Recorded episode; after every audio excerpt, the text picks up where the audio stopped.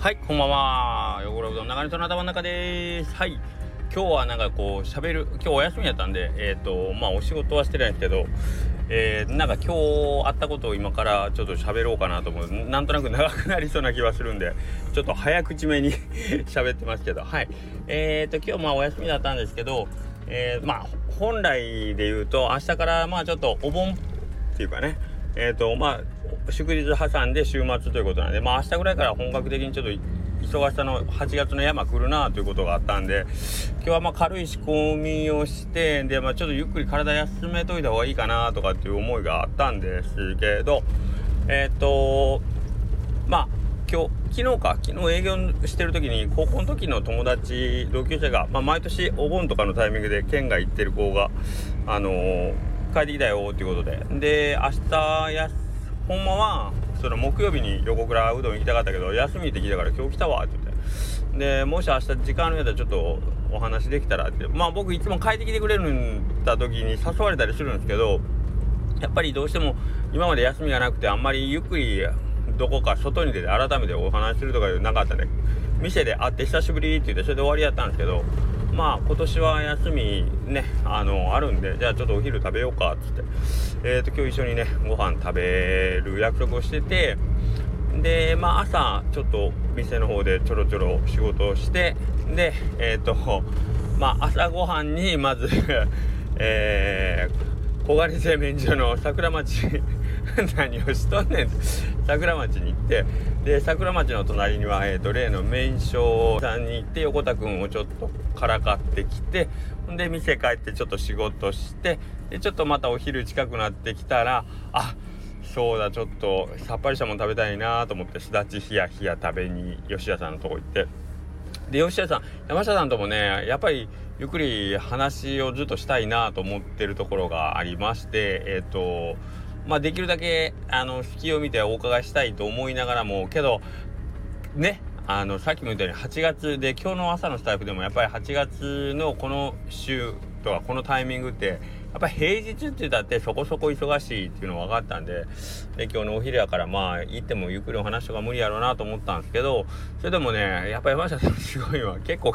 店中お客さんいらっしゃってあのー、ねいろいろ店の中に注意払いながらそれでも僕の相手してくれて相手してくれるどころかやっぱりいろいろ僕分かんないこと聞いちゃったら教えてくれるんですよね。しっかり。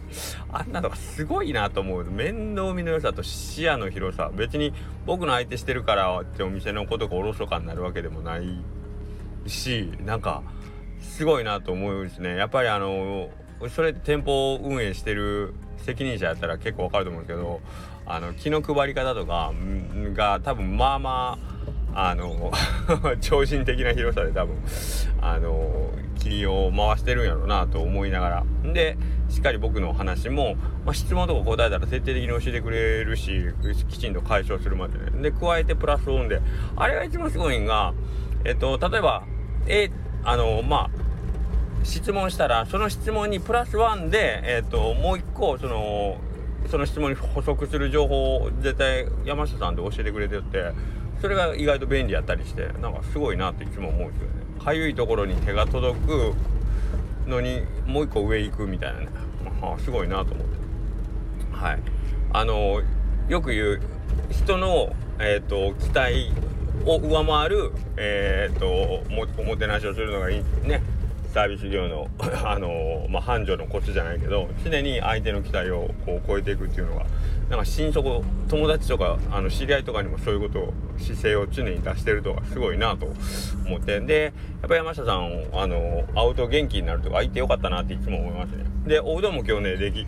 僕いつもあのお昼に行ったら忙しいの分かってるんであのなるべくお昼じゃない時間をとか思ったんで今日お昼でちょっとま、待たせてもらっておうどん食べたんだけどやっぱ美味しい。めちゃくちゃ美味しかった。ですねすだちひやひやと、えー、鶏マヨぶっかけどっちもめちゃくちゃうまかったですね。だから美味しいもの食べれて有料な有益な情報も聞けて 元気もらえて最高に。はい。で元気になってえー、お店一回お店戻ってお店で待ち合わせだったんでそこから友人たちとえっ、ー、とまあ今度 えっとゆっくりできるお子さんを連れてたんですよ。ちっちゃいお子さん。えっ、ー、と小学校1年生のお子さんと幼稚園の、えー、お子さんとお二人を連れてるお父様が僕の友人なんですけど、はい、子供2人連れとるんでなんかあんまりね混み合ってるところもあれやしでもうお昼を言うても1時ぐらいだったんであんまり食事の時間に提供に時間がかかるお店もということでほんだらうどんにしようかって言ってなんかその前の日はねうどん屋とかでもええんちゃうみたいに酔ったと思うんやけど実際今日になったらなんか急に「え俺うどんうちの子うどんそんな好きでない人か」って言うんですけどその友達が「こいつ腹立つな」お前昨日うどんで」って言ったら「えー、そんなこと俺人俺は言ってないよ」とかってすごい言うんやそれと思いながらまあまあまあええわと思って。けどまあここの時間でまあ割とゆっくりできるうどん屋さん言うたら清水屋さんかって言って、清水さんのとこに行きました。嘘嘘。まあ、清水さんのとこ広いんでね、あの、まあ、今日結局6人ぐらいで行ったんですけど、まあ、行けるかなっていう感じで、はい。あの、行かしてもらって、あの、混み合ってたんですけど、混み合ってたけど、まあ、6人なんとか座れて、はい。あの、閉店間際だったんでね、清水さんのとこも2時までの営業で、1時半ぐらいに着いたんで、混み合っては、混み合ってる中でも、6席ぐらいは空いたんで、まあ、ちょっと、お席いただいてでちょっとお話しましたねはいでえっ、とまあその話してるその県外から帰ってきた子っていうのがまあこれ聞いてる方の中でご存知の方はそんなに多分いらっしゃらないと思うんですけどえっ、ー、と一応現代アートをやってる佃弘樹っていう、まあ、アーティストなんですけど弘樹佃かな？分かんないけど、まあ、海外でまあまあ評価されてるアーティストでえっ、ー、とまあ絵をちょっと描いてますね。でえー、っとまあ我々高校時の同級生なんですけど僕ら高校は普通の進学校で、え、っとまあ、特に美術科に強い学校とかいうわけではなかったんですけどだから僕らの卒業生の中ではそういうアート系に進んでいったっていうのは本当に2人ぐらいかな。音楽系で1人、えー、まあ、そういう美術系とか絵絵を描く方で1人だったんですけど、まあ、そのうちの1人がその佃弘樹くんだったんですがえっ、とまあうんまめに会うんは会うんですけどまめ、ー、にというかその1年に1回おうどん食べに来てくれて連絡は取ってくれてるんですけど、まあ、彼の、えーと、活動履歴っていうのはそんなに僕自身があの興味持って追いかけてるわけじゃなくてそれは別に応援してないとかじゃなくってえっ、とまあ彼が成功しようがしまいが友達であることに変わりはないっていうことなんでえっ、とまあ結構海外では名前が知られてるぞっていう雰囲気はなんとなくいろんなところから噂は聞いてたんですけどえっ、とまあまあそれなりにいかついいかつい有名人になってたと。なってると今ね。で今日は僕とその佃君ともう一人高校の時の同級生と一緒に食べたんですけどその同級生が、まあ、佃君のことをしっかりあの追いかけてていやすごいなっていう話をしてまあその彼に聞いたんですけどえっ、ー、とニューヨーク近代美術館、えーと、モマってやつね。俗に言うモマが、まあ、その佃弘樹の作品も買ってってでまあそのブルータスっていう雑誌があるじゃないですか。まあ割とアート寄りだったりまあいろんなこいろんなまあどっちかというとカルチャー系の雑誌ブルータスの中でまあえっ、ー、と今世界的に、えー、有名なアーティスト100人の中に、まあ、その佃君が選ばれて、まあ、紹介されてたとかね。なんか、まあ、割とパッと聞いたらすごい実績をおすごいな佃お前なんか 偉くなって偉くなってるとか結構すごいんやねっていう。ただ僕の目の前にいるその彼はやっぱ高校時代の時のどっちかっていうとだらしなくって いつもおバカでえっ、ー、と甘甘えん坊というかもうほんまにもうほんまにだらしないですよ。何回言うたらもう常に周りの友達が助けてやらんとなんか自分ではもうほんまに何もせんようなイメージの。まあ相変わらずその辺とかも変わってなくて今日もなんか結局おんぶに抱っこでいろんなことを送り迎えもしてもらい人にね。でまあ別になんかこう何て言うかな。行動とか発言がこうきちっとしてるなっていう雰囲気も特になく。うん。まあ、まあ言うたら高校時代のまんま変わらずに30年経って今目の前にいるっていうその彼がまあそういうえっ、ー、とアーティストとしてはまああるある意味成功の階段を順調に登って順調にではないな。まあ彼曰く378まで食えほ全然食えてなかったよって言って。ようやくほんま最近かな生活できるようになったわみたいに言ってて。うん。378まで親に仕送りしてもらっとったっつった。まあまあまあまあそんな感じで。まあ甘えん坊なんで。ね うまいこと甘えとったなみたいな。はい。でそのお父さんとお母さんはほんまによううどん食べに来てくれるんですよ。あの家がそんな近いわけではないんですけど。あのわざわざ食べに来てくれててであれ本当ありがたいなと思ってて今その佃君本人よりお父さんお母さんの方が僕仲いいぐらいなんですけどはいまあまあそうやって、えー、佃君がまあそのね世界で通用するようなアーティストなんで僕もようやくあのお父さんとお母さんがこの息子からね息子から解放されたと思って僕も嬉しいわっ つって「お前お父さんのお母さんどんだけ苦労させてんねん」っつって今日も言ってたんですけどはい。でまあそこは冗談めかして言うけどけどえーと、その彼が言うには俺よりあの才能がある子もたくさんおったけどあのやっぱりやめちゃったよって言って。あの美術では食えんからっつって。んその中でまあ佃君はあのいいことか悪いことか分からんけど本当に甘えん坊で自分じゃ何もできないっていう、まあ、生活力ほぼゼロなんですよ。本当に。まあ生粋のアーティストって言った方がいいんですかね。そんな彼は絵を描くことしかできなかったんですよね。だからやめずにずっと描き続けてた。うん自分より、えー、才能があるんじゃないかなと思うような子たちがもうちょっとこれで食っていくのは無理だなとかまあいろんな思うことがあって多分あのね、えー、その美術の世界から身を引いていったのかもしれないですけども、えー、その中で、えー、佃君はもう、ん、ただただ描き続けて気が付いたら俺が残ってたんやっていう感じで言ってました。と、えー、話とともにあと逆にこいつ ほんま才能ないなと思う子がやっぱりそのね同じコミュニティというかさ、えー、業界の中にいてて才能ないけど才能ないように見えるけど黙々と書いてると。ずっと書いてると。で同じようにその彼の同期の子たちがどんどんもうみんなアートで食っていくのを諦めていく中でその不器用だと思われた彼だけが書き続けて気が付いたらもう売れっ子になってたと。うんいつの間にかえー、っとしっかりアーティストとして独立するぐらいのポジションに達してたということで。まあお商売も一緒なんですよね結局。なんかアートって非常に、えーと、とっつきにくいというかえっ、ー、とまあその何て言うかな感性がすごい重視されるから才能とか、えー、そういうちょっとなんか生まれ持っての特質っていうのが結構クローズアップされそうだしやっぱり僕らもそういう風に考えがちやけど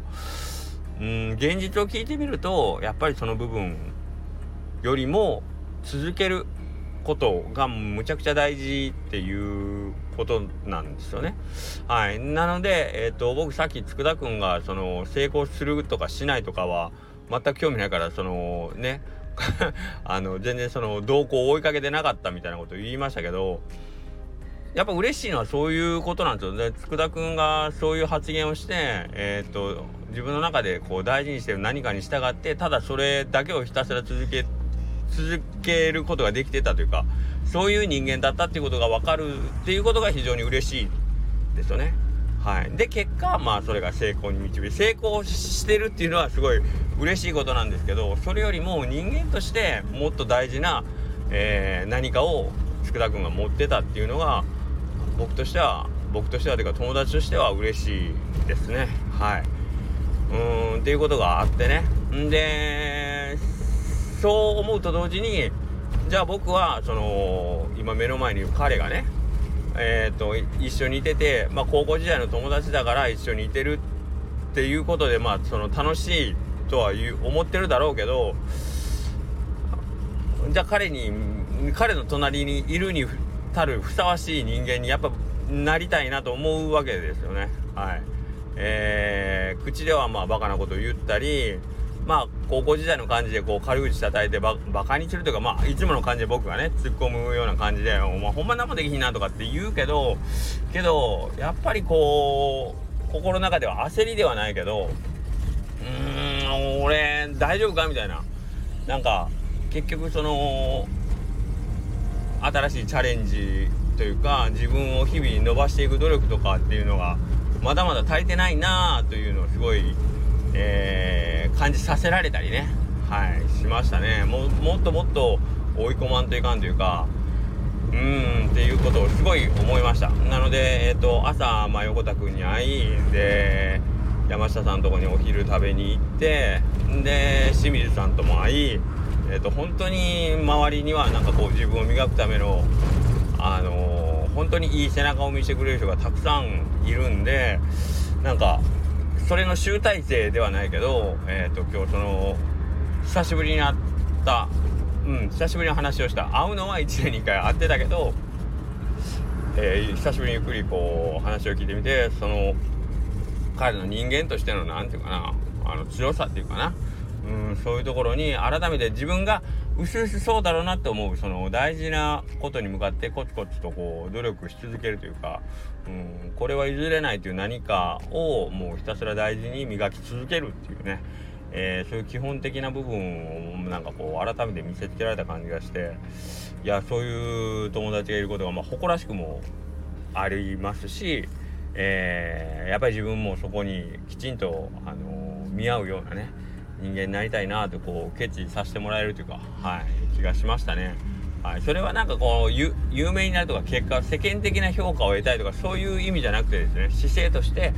えー、そういう姿勢あの常に挑戦し続けてるんかっていうね、えー、姿勢を持った人間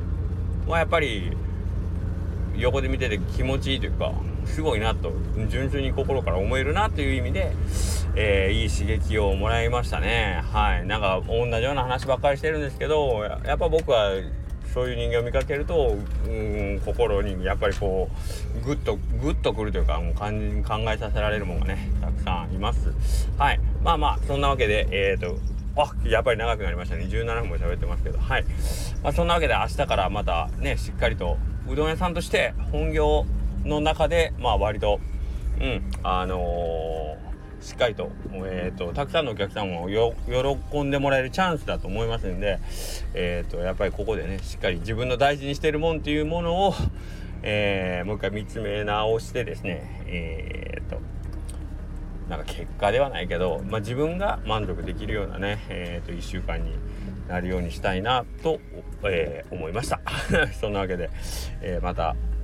明日からよろしくお願いいたします。そしてつるちゃんへの投票も、えー、忘れずに行っていただけるとありがたいです。はい。それではまた明日よろしくお願いします。失礼します。